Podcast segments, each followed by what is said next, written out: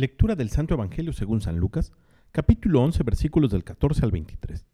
En aquel tiempo Jesús expulsó a un demonio que era mudo.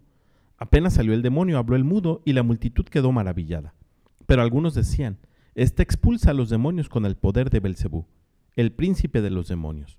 Otros, para ponerlo a prueba, le pedían una señal milagrosa.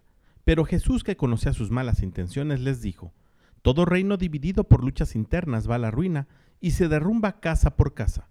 Si Satanás también está dividido contra sí mismo, ¿cómo mantendrá su reino? Ustedes dicen que yo arrojo a los demonios con el poder de Belcebú. Entonces, ¿con el poder de quién los arrojan los hijos de ustedes? Por eso, ellos mismos serán sus jueces. Pero si yo arrojo a los demonios con el dedo de Dios, eso significa que ha llegado a ustedes el reino de Dios. Cuando un hombre fuerte y bien armado guarda su palacio, sus bienes están seguros.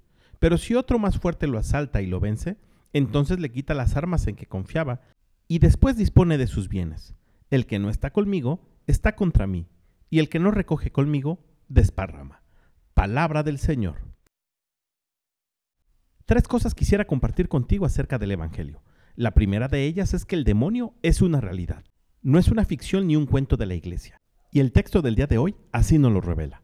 Segundo, si bien es cierto el demonio quiere la destrucción del hombre, no menos cierto es que Jesús tiene poder sobre él. Y no debemos olvidar que ante el nombre poderoso de Jesús, toda criatura se doblega en los cielos, en la tierra y en los abismos. Y por último, aprendamos a vivir en la unidad. Y por encima de todo, unidad en la familia. Que el padre y la madre sean uno solo. Y no se permita que otros, ni el demonio, les divida, porque un reino dividido es fácil de someter. Pidamos pues al Espíritu Santo que nos ayude a mantenernos atentos a las acechanzas del enemigo que abra nuestros ojos y nos mantenga como familias unidas en torno a Cristo Jesús. Que tengas un gran día y que Dios te bendiga.